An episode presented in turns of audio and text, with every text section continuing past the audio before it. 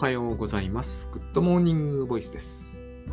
えーただいま10月5日水曜日の19時17分ですね。えーこれを取って出ししようかどうかを今悩んでいるところです。えーしかも、えテイク2ということになっています。あの、倉園さんほどではないと思うんですが、えー遠く及ばないというか別に及ぶ必要もありませんが、あの、私もちょっとこう、なんて言うんですか、まあ、脅迫的なところはありまして、あのつまり、テイク1のやつでもいいじゃんと思うわけですが、先ほどあの、ピンポンが鳴ってですね、えー、なんだあれは。つまり、Amazon さんから荷物が届いたためにテイク2になってしまったという、えーそういう状況なんですね。でも、あれでって良かったんじゃないかと、まあ、思わなくもないわけですよ。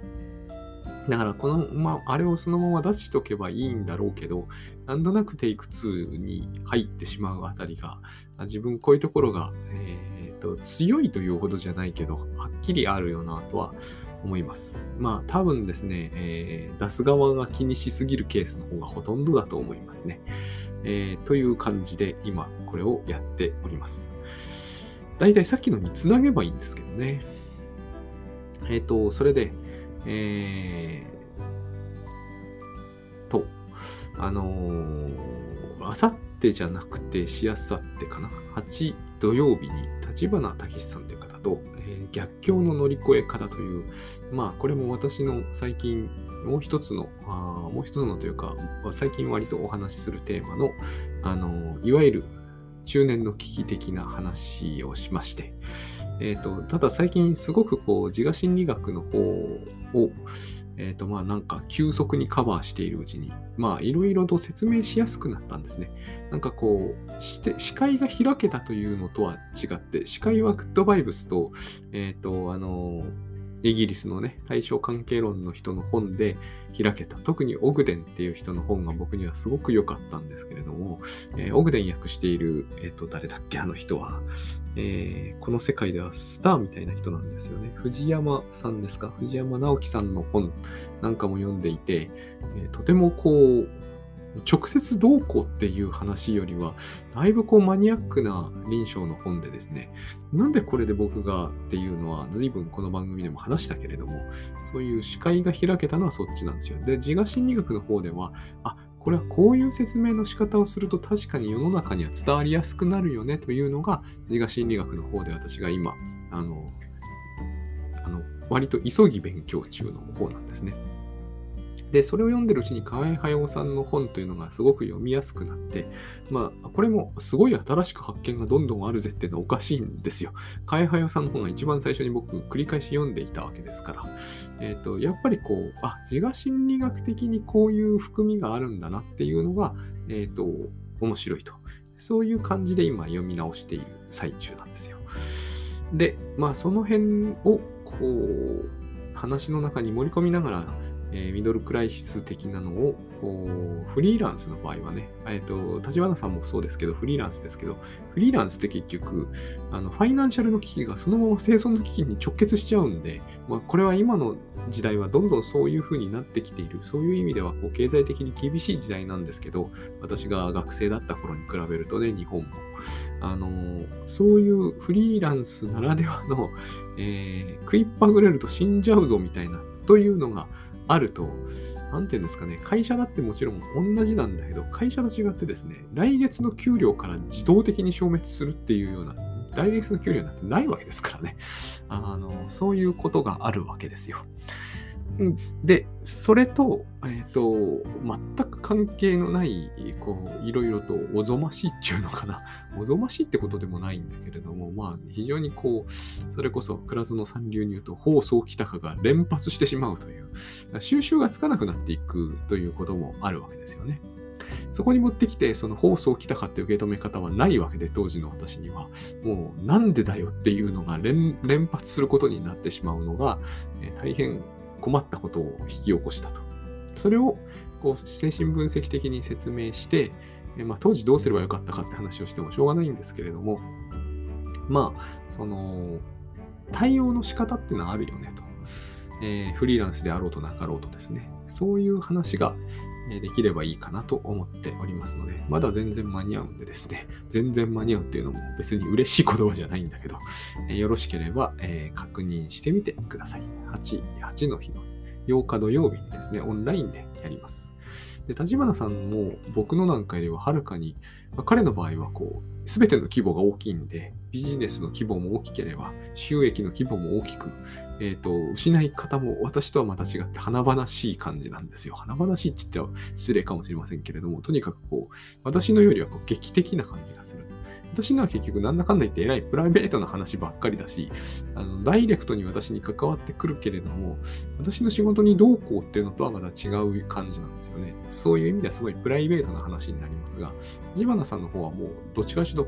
彼自身がそうしてますけど、パブリックなところがあってですね、えっ、ー、と、公的にもインパクトがある。そういう、まあ、聞いているだけでもこう考えさせられるというか、身につまされる部分もいろいろあるので、まあ、あれ、ああいう話も面白いと思いますし、それをどう乗り切るかっていうのも、えっ、ー、と、もっともっと大概の人の規模は地味にはなるかもしれませんけど、参考になるかなと思います。まあ、よろしければということですね。で、えっ、ー、と、まあ、これからお話しするのは、それとは必ずしも直結はしないんですけれども、えー、先日ね、あの、今日これなぜ朝落としたかというと、一つにはちょっと久しぶりにこう、急に冷えたせいなのか、腰痛が再発して、これがあるからな、冬はっていうのがあるんですけどね、久しぶりなんですよ、とにかく。グッドバイブスでだいぶ楽になってはいるんだけれども、なくなったわけじゃないんで、えー、もう一つが、その、まあ、先々、前回のね、この、ウッドモーニングボイスで喋って、ちょっと力尽きたというか、すべてを吐き出してしまって、やりきった感がちょっと出ちゃったんですね。えー、今、ちょうど私、そういう時期なんだろうと思っているんですけれども、まあ、一つはタスクシュートが昔ながらあって、でもその前から実は私にはそのすごくこう、深層心理、精神分析的なものの考え方がやっぱり好きだってことがあって、あの、ユングなんかは読んでたのは、コリン・ウィルソンって人の影響が非常に大ででしてね、僕もほとんど大学時代は、半分ちょっと気が、頭おかしかったんじゃないかなっていうぐらい、コリン・ウィルソンって人の本ばっかり読んでた時期があるんですよ、実はね。あの、オカルトで有名な人ですよね。アウトサイダーとかそういう本もあるんだけど、僕は彼に会いに行ってるんですよ、イギリスまで。わざわざ。向こうは迷惑だったんじゃないかと思うんですけれども、写真もあるんですよ。どっか行っちゃったかもしれないけど。そういう人間だったんで、あの、もう本当、深層心理以外には興味ないっていうところがあったんですね。オカルトとかユングとかま、そういう河合駿ですよね、日本で言えば。で、コリン・ウィルソンと。で、そういう人間だったので、あの実は全然ですね、こう実務能力とかがまあ、その、その割にはあったかもしれないけど、ないも同然なんですね。今日たまたま思い出したんですけれども、あのー、卒論書いてるとき、私、実は大学4年の時って卒論しか書いてなかったんですよ。本当に。卒論しか書いてなかったっていうのの意味はですね、就職活動ってことをしたことが僕はないんですよ。エントリーシートも1枚もついに書かな書かなかったし、会社に勤めるというのを考えただけで吐きそうだったんですよね。吐いてたかもしんないです。あの頃よく吐いてましたからね。あの、多分ね、僕はいろんな意味で誤解を振りまいてしまってる人間なんだけど、本当大学3年の頃はほぼ鬱で、えー、昼間から酒飲んでね、そういうユングみたいな本読んで、えっ、ー、と、寝っ転がっていて吐くみたいな そういうことをずっとしてたんですよ。で、就職活動とか本当、まともにする気は一切なかったし、あのうちの大学って卒業論文は選択なんですね。必修では全くない。選択必修ですらない。選択なんですよ。普通の人間は書かないんですね。まして頭が、えっ、ー、と、なんていうのか、目端の利く人は書かないです。僕は大学4年の時、卒論を書く以外のことは何もしてなかったんですよ。それも DH ロレンスね。あのチャタレー夫人の恋人で悪名の高い、悪名高いっちっちゃ怒られるんですけどね。DH ロレンスとコリン・ウィルソン的に書くて、またこれもしょうもないっていうか、むちゃくちゃなことをやってたよね、当時はね。うちの大学の先生はすごい僕によくしてくれたんですよ。フロイトの本も全部くれたし、僕がかっぱらっていった感もちょっとなくはないんですけどね。まあいろいろとむちゃくちゃな人間だったんですよ。大学特に2年、3年、4年の頃は本当にね。あの、大学の授業もまともに出てたのはほぼないですね。常にしかも酔っ払ってましたからね、出ててもね。半分は、半分はね。特に2年の頃はひどかったですね。うん、も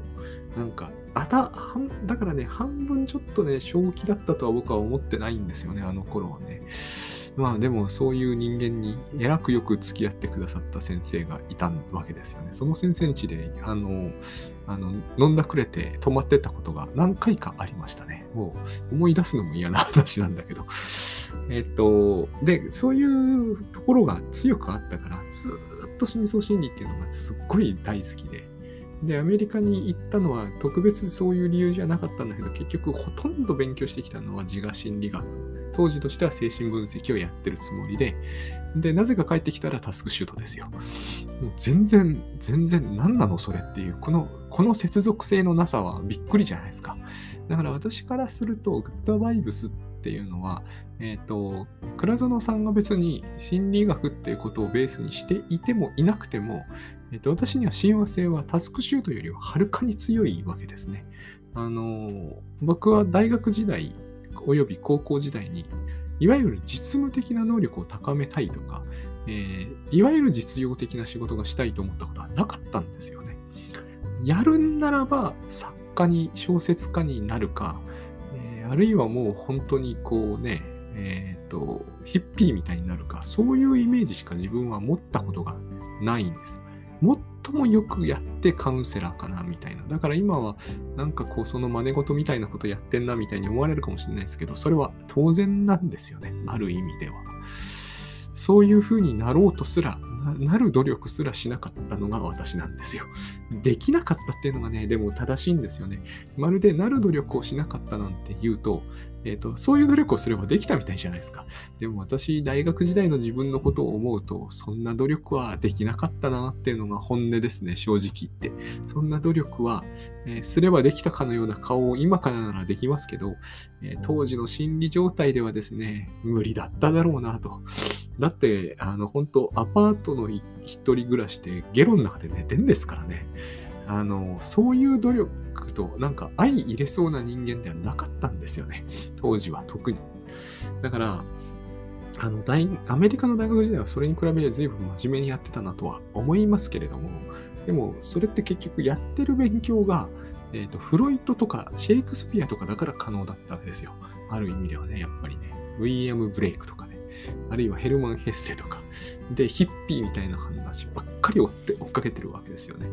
え、ー、と、そういう人間なんですよね。ベースとは。ベースとしては。まあでも、私がじゃあヒッピーやってたかっていうと、ヒッピーやってたことはないんで、本当にそういう人かっていうと、そこもまだ非常に難しくはあります。とにかくそういう心理状態の上にタスクシュートを乗っけていて、そしてタスクシュートに乗っかってると、思いのほかこんな人間のままやれちゃうんですよ。ここを割と僕はね、あの、裏事情なんだけど、お伝えしたいんですよ。だから、その実務的に会社に勤められていて、えっ、ー、と、バリバリやっていこうみたいな方が、タスクシュートができないっていうのは僕には信じられないんですよ。僕ができるっていうのはよっぽどなんですよね、ある意味。僕は、あのー、本当にこう、なんて言えばいいんですかね、これはね、あの、ヘッセのヘルマン・ヘッセって人の小説に、え、ー、と、知と愛と日本って訳す。なんで日本人はああいう訳し方をするのかなナルシスト・ゴルトムントって言うんですけどね。あの、とにかくこう、冬山、冬の中に、え、ー、と、荒野の狼ってタイトルもそうですけど、ロマン派なんですよね。詩を英じながら出かけていって、えっ、ー、と、そういう雪の中をね、お城とか行って、いろんな女の子にモテてっていう、まあもうほんとね、何の現実味もないような、いわゆるドイツロマンの夢の中をさまよってるようなですね、そういう小説なんですよ。僕はあれを多分50回は読んでる。そういう人生ってこういうもんだったらいいのになってずっとただただこう酒を飲んでは夢を見るというね。それ以外のことは僕はマジ共にできなかったんですよね、あの時代は特に。で、本当にそういう人間が、えただタスクシュートに、えっ、ー、と、開始時刻を入れます。終了時刻を入れますと。ただそうやってたんですよ。大橋悦夫さんと組んでたから、えっと、絶対彼の仕事だけは落とすまいとしてたけれども、当時は彼の仕事以外何もしてなかったんですよ、僕は本当に。あの、やっぱり似たようなもんで、もう、スタート読書、終了読書みたいな、スタートファンザミル、終了ファンザミルみたいなね、まあ、これは、これをただただやってただけなんですよね。そしたら生活が整ったんですよ。これを伝えたいんですよね。本当は。ただこう言うと誰も信じてくれないというか、わけのわからん話をこいつは始めたというふうに、つまり、それで納得してくれる人はすでにタスクシュート使えるし、な使えないって言ってる人はこれでは納得できないでしょう。だからどうしてもこれをどういう理屈では成り立ってるのかというのを一生懸命説明しようとしてはとちって、で、今は、えー、自我心理学で説明していて、僕の中で一番これがみんなにも理解できて、私としても嘘のない説明なんですよね。なんだけれども、まあ、やっぱこうね、先日も言いましたけれども、そそういう説明がいるかっていう、でもこういう説明をしないとするじゃないですか。そうした時に、いつもいつも記録をするっていうのはどうしても挫折する。先日もその100日チャレンジでね、えっ、ー、と、なぜこんなことができるのかと、その人にしてみれば当然なんでしょうね、このご質問は。なぜこんなことがやれるのかと。こんなことなんですよね。なぜなのかをね、説明するのは、ものすごい難しいんですよね、僕からすると。なぜかできちゃいましたというのが本音なんですよ。そんなこう、飲んだくれみたいな人間でもできちゃいました。なぜかね。で、その理由が今では、こう、だいぶ説明できつつあるんですけれども、えっ、ー、と、なおですね、うん、なんていうのかな、皆さんに通りのいいというか、通りが良くなれば良くなるほど嘘っぽくなるし、えー、私の正直なところに近づけば近づくほど通りは悪くなるしっていうようなイリュージョンなんだと思うんだけど、ジレンマが僕の中に若干あって、えっ、ー、と、まあ、グッドバイブスを、こう、なんていうんですかね、そのフレームみたいにしてるんですよね、今私はね。えっと、当時もそうだったんだけどね、大橋さんと組んでるから、その仕事はやるっていう、私のそういう心理があったわけだから、あの、当時も、すでに当時からそういう邦画みたいなものはあったんだけれども、えそれをですね、もっとこう、グッドバイブスが抽象化できているんですよ。その、自我心理学は、まあ、S と長自我とエゴという3人の登場人物が結局現れるわけですね。で、S はほとんど無意識の中で動く。これはもう場所なんですね、無意識っていうのは。その、意識できないところで S は頑張ってる。これがとっても良くないっちゃ良くないんですよね、僕の感じではすでに。かわいそうな位置なんですよ。結局、私とは何かっていうふうに、私が、私とはこういう人間であると。今説明したような、コリン・ウィルソンが大好きで、ユングが大好きで、河合駿が大好きで、フロイトも大好きですっていう人間であるという人間にしてみると、例えば、株式市場の操作とか、あの株で儲けるとか全然好きじゃないわけですね。で、こういうのは私じゃないと思ってるわけですよ。でも僕、株って実はやったことが結構あるんですね。あの、で、こういうのは私じゃないと思っているっていう部分って無意識になってしまうんですよね。意識したいわけじゃないから、どうしてもこう少し自分から切り離されていく。ここに S が入っていくんですよね。で、だけど私ってもともと S じゃないですか。どんな赤ちゃんだってそうですよね。最初から時間があったらすごい不気味ですよ。どんな子供でも最初は S なんですね。で、ここ捉え方なんだけれども、私赤ちゃん見た時にですね、性悪説が考えられる人ってちょっと理解に苦しむんですよね。赤ちゃんっていうのはそれくらいあの善良な存在なんですよ。これ何が言いたいかというとですね、いやもう簡単ですよね。S とは善良だってことですよね。私が言いたいのは。S とは善良な存在なんですよ。最初は S なんです。で最初は赤ちゃんなんです。私は、えー、赤ちゃんいろいろ、まあいろいろは見てませんよね。でも、小児科医のウィニコットとかフェアバーンとかの話を聞いていてもですね、S が悪質だというふうに言ってる。あの人たちは精神分析家であり、同時に小児科医でもありますから、S が悪質だって言ってるようには見えないんですよ。で、S は善良だと思うんですよね。非常に。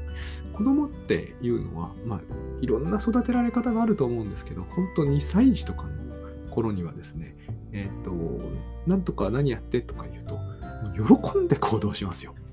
そこに見返りを求めるとか、えっ、ー、と、搾取されてるとか、一切考えずに、えっ、ー、と、大したスキルがあるわけでもなく、効率的に動けるわけでもないのに、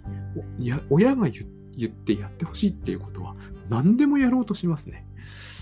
あれが悪質に見えるっていうのは S ってのはつまり制御してやんないとダメだみたいに思うっていうのは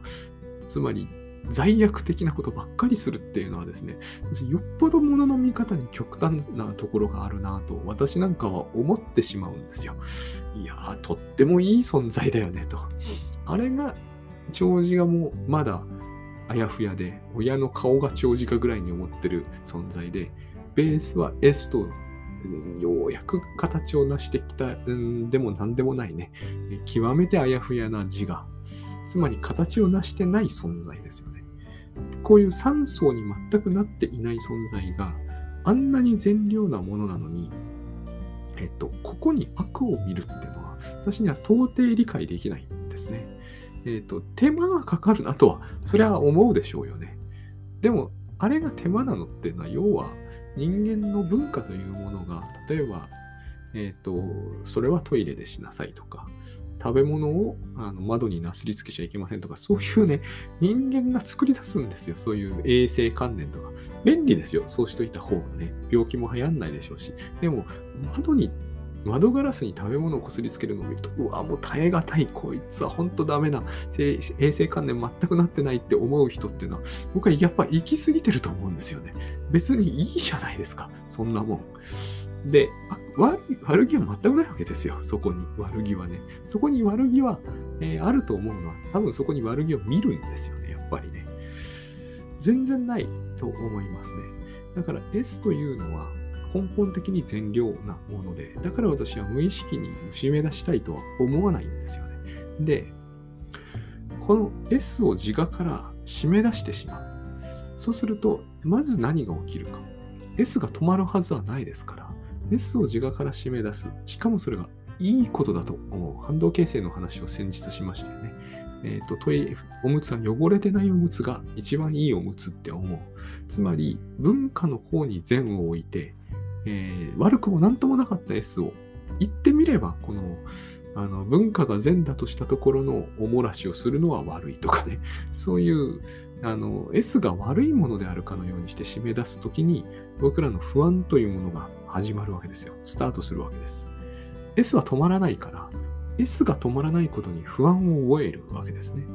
私という存在が発生したときに、えー、私はつまりトイレというものはそりゃトイレに行ってしますよね。これが善だってことになったから、えーと、S が悪だってことにされちゃったわけですよね。そしてそれがしかも無意識の世界に、えーと、おおむね無意識のところにこう押しやられると。で、無意識のところで S がうごめいてる。やばい。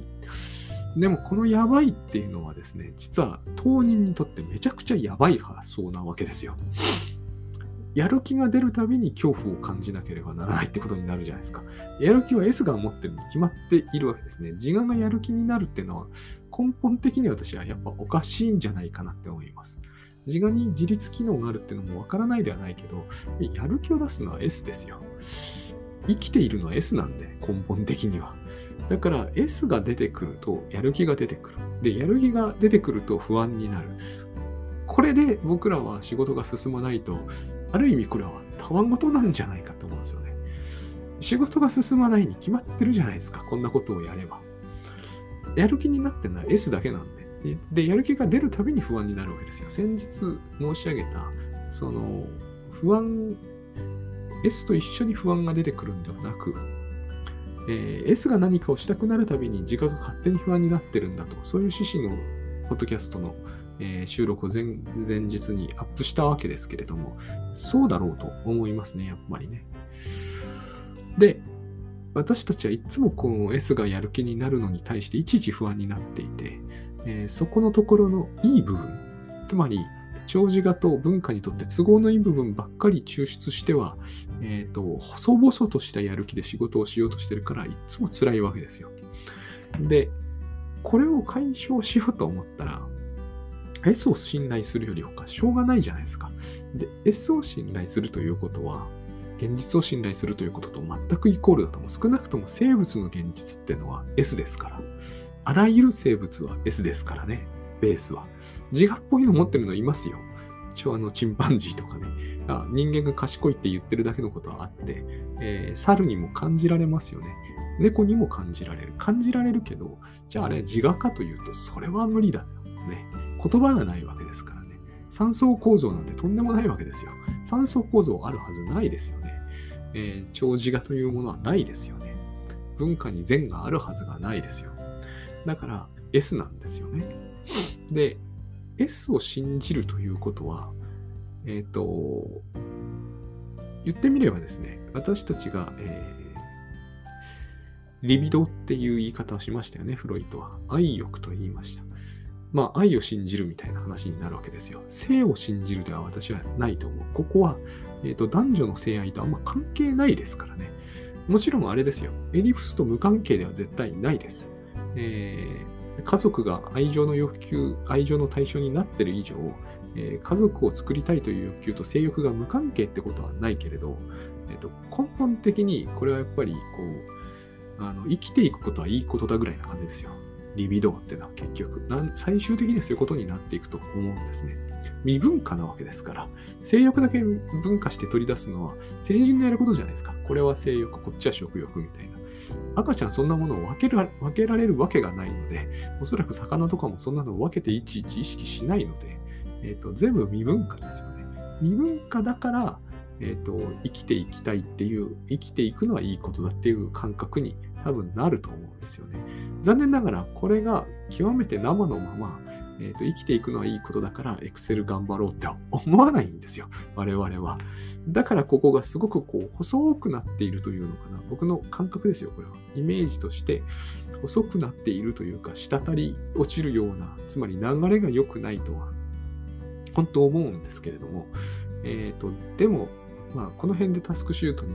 回っていくんですよね。だからここで一旦ね、停止して30分に近いから停止しなきゃなんないです。こう前回といい今回といえば長いですね。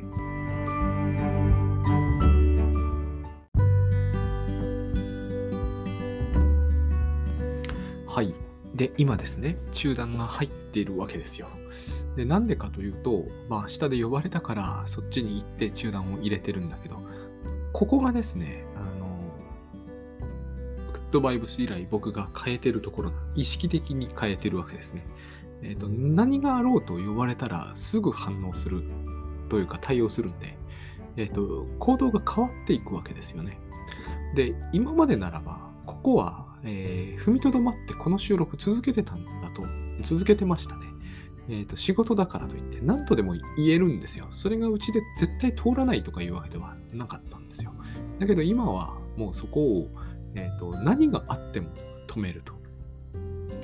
で、これを、えー、と昔の私は恐れてたわけですよね。恐れているのは今のしがたの話でもそうなんだけど、えー自我なんですよ。S じゃないんですよね。前に言いたかったのはこのことだったわけです。これを、えっ、と、今ずっと言ってるんですけど、流れが悪くなるって先ほど言ったと思うんですが、あの、タスクを実行しようとするときに、要は言ってみればね、あの、エネルギーが足りなくなるとか、えーやる気が少なくなるとか、とにかくこう気力が続かなくなるとか、MP がどうしたとかいう話全部同じで、そうじゃないんですよ。S は足りてるんですよ。足りてるんだけれども、S にエネルギーは十分あるんだけれども、細々としか使えない。えっ、と、今しがた言ったように、その、S ってのはつまり生き物の動きですから、欲動ですから、えー欲動は十分あるんだけど、それを仕事に転用するにあたって、ひどく細くなってしまう。滴るようにしか出てこなくなってしまう。で、その上、警戒して S を外に出さないようにしているわけですよね、私たちは。その文化的な意味もあって。でも文化的な意味だけではなくて、あるいはこういう新しい文化なのかもしれないんだけれども、えー生きていきたい、生きていくのはいいことだから生きていきたいという欲動が、まあ、の流れが極めて強くあったとしても、えーこれを使って Excel にうんと入力していくというのは、エネルギーとして全然使い勝手が良くないので、ちょっぴりしか出てこない。そこに加えてね、あのーこれを危機としてやったのでは、どうせ危機としてはなかなかできないかもしれませんが、危機としてやったんでは、会社に搾取されるという一文が長寿画に加わるんですよね。いいようにこき使われる。温存しながら朝から晩まで危機として仕事に、えーと、エネルギーを投入するんじゃなくて S のエネルギーをうまく使わないと困ったことになるよっていうそういう正しさが一部書き換わる追加されることによって長寿画の正しさとしてものすごくやりにくくなります。このものすごくやりにくくなった状態で、えっ、ー、と、何かをするっていうのは、ずっとその状態にいると分かんなくなってくるんだけど、えらく耐え難いことで、私はその、この警戒を解くべく頑張ってるわけですね。まだ解ききれてるわけじゃないから、えっ、ー、と、これを解くために、あの呼ばれればすぐ行くんですよ。他愛のないことのようなんだけれども、し、え、ー、と、このような話を結局ビジネス書とかに書いても受けないんだなということが最近少し分かったんだけれども、受けようと受けまいとですね、えっ、ー、と、この線でやってみないと、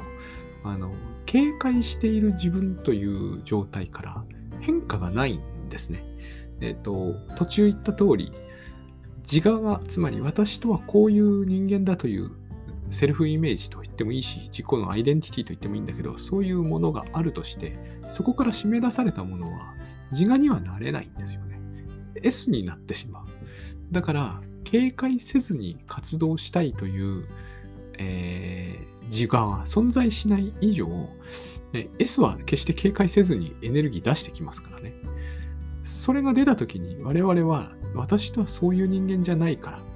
会社にいいように操られる人にはなりたくないから、ただのお人よしとは違うからっていう自我があるから限りはですね、やる気が出ようとするたびに、自我というのが揺すぶられて不安になってしまう。これがまあ何度か言った通り、先日もお話ししたような話なわけですよ。やっていかないと、あの、行動として活動していかないと、この種の不安が、えっ、ー、と、うまく抜けるっていうわけにはいかないと思うんですよね。だから、こういう不安を抱えたまま、つまりこれは警戒なんだけど、えー、警戒心を持ったままですね、えー、S からいいエネルギーだけを、使い勝手のいいエネルギーだけを取り出そうとしても、その場合、やっぱりこう、やる気はいつもいつもとっても乏しいといった状態から変化は訪れない気がするんですね。なんつうんですかね、これはね。えっ、ー、と、数億ぐらい自分のお金があるんだけど、うち99%は使えませんっていうような話なんですよ。それくらい、こう、なんかこう、徹底的にうまく抽出しようと。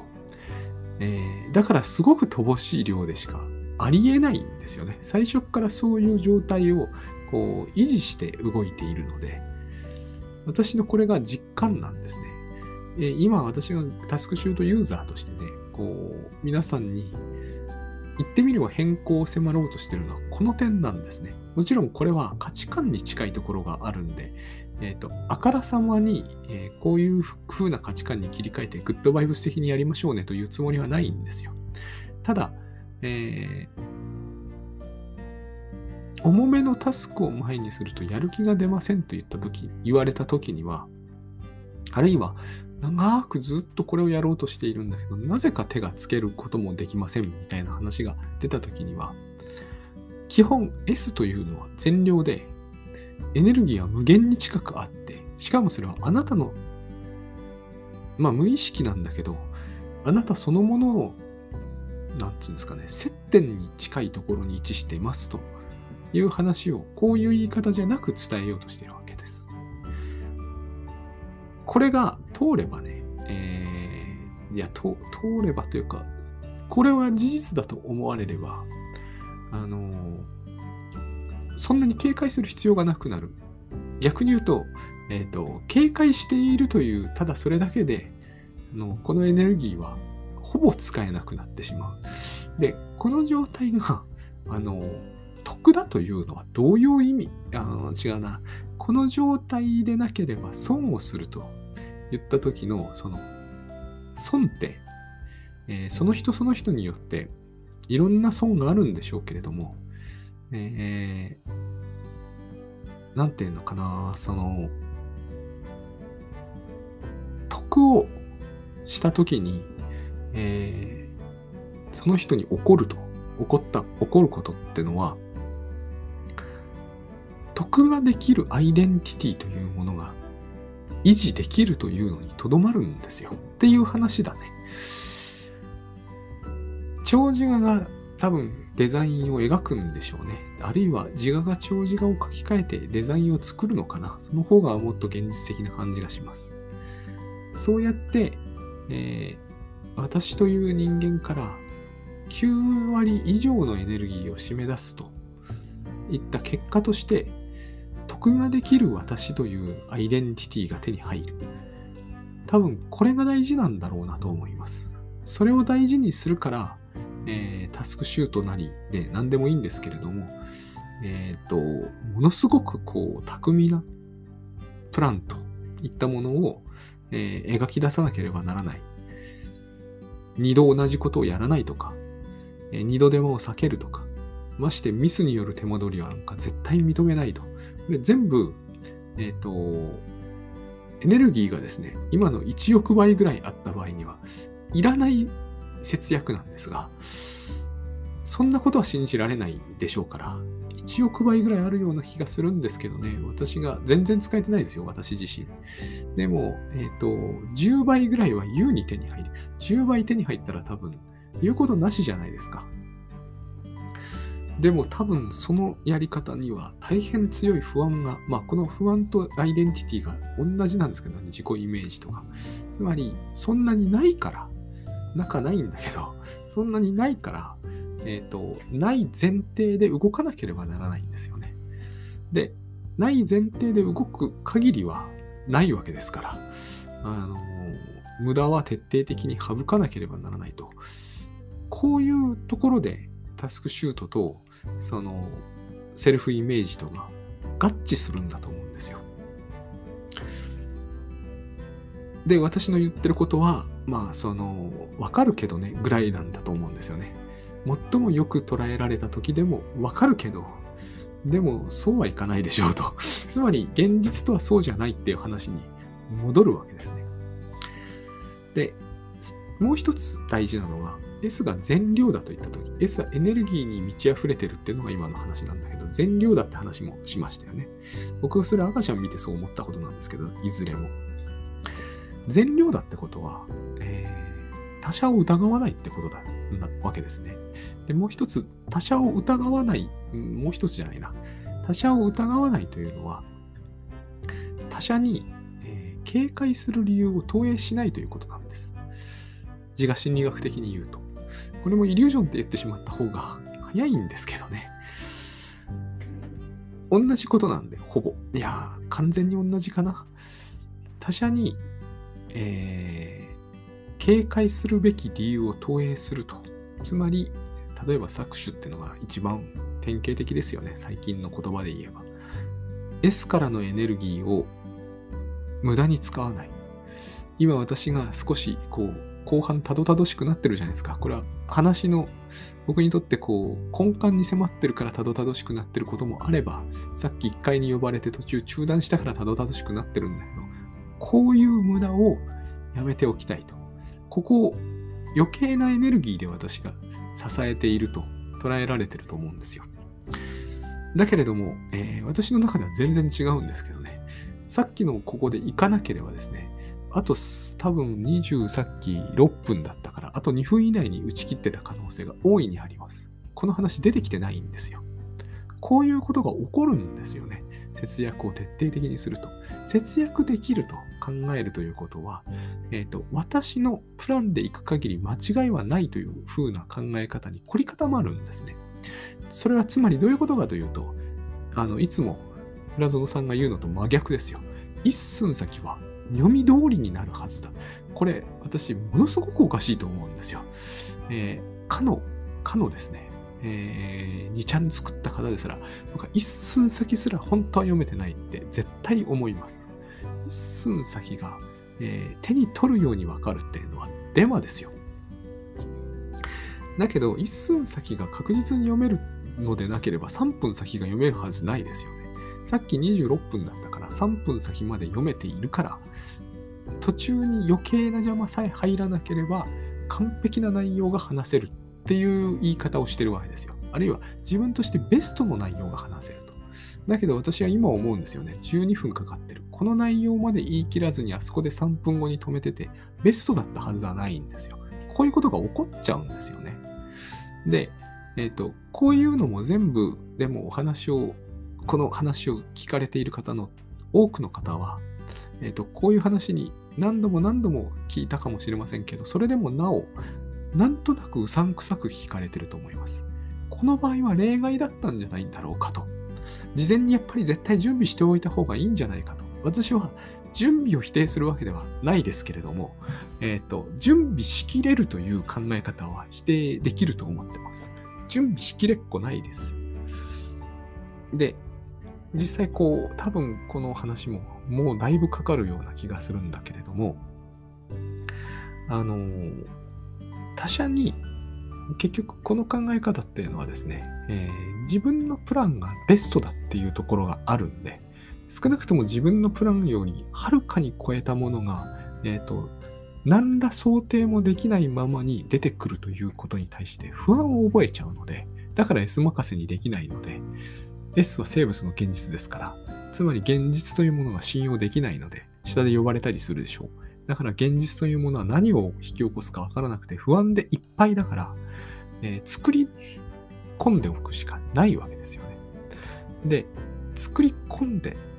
いった先に私たちがどうしてもしなければならないことは、他者からの介入、邪魔、えー、搾取、えー、その他様々なものを持ち込んでくる他者というものを、えー、そのまま良いものだとみなすわけにはいかないんですよ。でも、他者の行動を完全に読み切るのは、えー、本当にかの一部の一つすらできてないので、あとできることは、我々にできることはですね、他者を完全にコントロール下に置くか、これもできないので、多くの場合。コントロールできる他者のみと付き合うか、これすらも難しいケースにおいては、他者に、えー、搾取の、なんていうの、えー、可能性がある、うん、よくて50-50の存在という布をかぶせるしかないですよね。これが投影だと思うんです。多くの人が、えー、苦しむケースの投影です。いい投影もありますからね。人をよく見ると。それはでも、うかつで騙されてる人ってことになるので、僕みたいなね。えっ、ー、と、賢明な人は、他者によくて50-50の、下心を持った存在という投影の布をかぶせるんですよ。これは、他者が50-50の、えーと、下心を持った人ではないと言いたいんではなくて、勝手にこっちがかぶせてる以上、その本質にいくら近くても、それは投影だと言ってるに過ぎないです。私が言ってるのは。でもこの投影をすることで我々は、えっ、ー、と、本来他者がもともと、えーと、善悪の混ぜこぜのものでしかないという現実とは違って、私がデザインした通りの存在という、えー、スクリーンを見ることになっちゃうんですよ。投影の欠点はそれなんですね。投影っていうのは高度な、高度な心理操作だけれども、えーと十分能力がなければ到底できない心理操作ですけれども、でも我々はそれを日常、えー、しょっちゅう無意識に普通にやってます。赤信号は止まれだってのは投影です。投影以外の何者でもないですから。そんなものを、え、イノシシが見て信じるはずがないですからね。我々はあれを自我、言語というものを使わなければできませんけれども、でもやります。そして人々にもやるんですよ。えー、こういう存在として布をかぶせる。で、そういうスクリーンを通して見ると、S が、えー、無防備にいたのでは必ず搾取するだろうという存在に人々をしてしまうので、我々の警戒は最大限になるしかないんですね。この段階で我々はやる気を完全に失うんですよ。うーん完全にというのは語弊がありますね。やる気が0.1%ぐらいにとどめ置かれるんですよ。この状態で仕事をしてタスクシュートをえーと、実行していかなければならないんですよ。だから僕は粛々となんてできるはずないと思うんですよね。細々としかできないですよね。この状態であれば。私が最初に2007、8年の頃にタスクシュートを、えー、野橋悦夫さんに使わせていただいた頃は、頃からですね、私は結局まともに仕事できた内容は大橋さんに向かって出すものだけだったんですよ。これが S のその善良さってことなんですよね。自分で自分の S を善良だっていうのも照れますが、S ってのはでも自我とか長自我のに比べるとやっぱり際立って善良で際立ってエネルギッシュだなって思います。それはもう生まれてきた子を見るとつくづく思います。大人というのは、えっ、ー、と、今言ったような事情があるにせよ、セルフイメージにこだわりすぎていて、全然こう計算の意味がないような計算をずっと繰り返してます。なんて言うんですかね、これは本当に。うまく言えないんですけどね、収入が1億なんだけど、1円の支出を徹夜でやってるような感じ。それぐらい、えっ、ー、と、計算が間違ってるとか、計算高くないとは言わないんだけど、ずれてるんですよ。その計算のやり方、それ自体が。今のだと、さすがに信じてもらえないでしょうから、こういう言い方にしましょう。年収が800万から1000万ぐらいなんだけど、えっ、ー、と、1銭何、1円何十銭の世界にいつまでもこだわっているような計算高さ。それは全く無意味だとは思わないんだけど、無意味一歩手前ぐらいなところにいる感じがします。よく言っても。全然私は、こう、なんて言うんですかね、その、疲れるはずもなければ、実際疲れてもいないの、疲れたと言っておきたくなるっていうシーンが社交上すごく多いんですね、未だに。まあ、ライフハック系の人との付き合いが多いから、ここで疲れたって言っておいた方が通り本当に良くなるなって思っちゃうんですよね。本当に、あの、ひどい目にあったって言っておくと、なんか会話が弾みやすいなって思うんですよ。未だに思います。対話の最中にも思いますよ。分かってもらえないんだよねとか、最近辛いんだよねって言うと、なんでこんなに世の中では通りがいいんだろうって思います。わかるんですよ。あらゆる、私の、私も含めてみんな、あらゆる S が絞り、絞られて、抑圧されて、締め付けられているので、疲れてしまうんですよ。疲れてしまっているような気がしてしまう。で、この状態を維持するために、えっ、ー、と、計算高い私というセルフイメージを作って、その、人の社会貢献もするんですよ。えっ、ー、と、例えば計算通りに仕事をするんならみんな仕事がしたいんですよ。みんなが悪質なわけじゃないんですね。ただ、えっ、ー、と、非常に温存型の善良なんですよ。善良なんだけど温存型。えっ、と、ここまでなら出すという自己の自分で作ったグラインドデザインに応じて善良でありたく、応じて行動的でありたいんですよね。だから、このセルフイメージに、えっ、ー、と、マッチするような、えっ、ー、と、他の人のイメージというものをかぶせて、人々にもそう振る舞ってほしいって感じなんですよ。だからこそ、そういう話をしていると、あの、例えばその S 暴走気味の人の話とかをちょっとからかってみたくなったり、えっ、ー、と、あんな風にはやれないよねっていう自分たちで安心していたくなるものなんですよね。僕もそういうのはよくわかります。だから自分だけやる気になっているっていうところは示せないから、示せなくはないんだけど、えっ、ー、と、いや、全然楽勝だなっていうのは言いにくいんですよね。このいろんな、これは文化ですけれども、まあ、その空気読むっていう意味では長寿が的ですよ。こういういろんなものが相まって、えー、自分をますますこう元気を失わせていく。ますます仕事をつまらなくしていく。なぜならば、つまらないという事実に合ってる方が、つまらないと言ってるとき自分が嘘をついてる気がしなくていいじゃないですか。介護が大変とか、老後が心配とか、言っていたいわけですよ。えっ、と、ここがね、意外と僕は、このさっきの下で呼ばれてすぐ対応するっていうのと、うん、こうして、あの、何かグッドバイブスが妙に難しく感じられる文化的な場所ってあるなって思うんですね。あるいはコミュニティでもいいんだけど。なんかね、申し訳なくなってくるんですよね。老後も全然心配じゃないし、介護も全然 OK だしっていうのって、ある種の状態では、なんだか悪い気がしちゃうんですよ。これは通りにくいかな。ある、その、愛情の問題とかではないと言いたいんですよ、私は単に。なんていうのか、こう、被害者になって被害、被害感ってものをここに投入するのは容易なことなので、えっ、ー、と、被害者になっていないと申し訳ないような気がしてくるっていうようなね。えっ、ー、と、つまり、そうだな、相手も自分も、えー、資産が1000万あるんだけど、相手はできるだけこう、1円でも少なくしようとしているのに、こっちがお金バンバン使っている様子を示すのは、なんだか恥ずかしくて申し訳ないみたいなね。そんな感じがあるんですね。このグッドバイブスというもののこう実践中の難しさの一つ。これはいかにも余計な感じもしますけれども、えーと、具体的にそういう状況に入ってみるとですね、えーと、意外に気になるもんなんですよね。これら全部のことを、えーと踏まえて考えてみてほしいんですよ。すぐに対応するとか、エネルギー満載でいくとか、他者というものに対して警戒心を全く抱かないほど善良な自分であるということは、実に楽でリラックスしていられて、それこそ最強で価値マックスなんだけれども、それを押しとどめる不思議な要素が、え、ー、と、実はこういう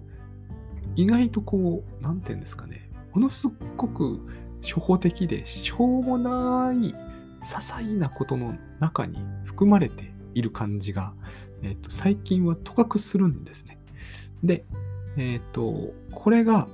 タスクシュートっていうものを実行するにあたっても、え、ー、と、気がつくと、これを、なんていうのかな、こう、それこそ無意識にですね、無意識に、えっ、と、すっかり固まってしまって、僕はこれを3時ぐらいに気づくんですよね。ああ、やりにくくなってきたっていう感じを抱くんですよ。これがみんなが言う午前中の MP 云々問題なんだろうし、重いタスクってやつなんだなと。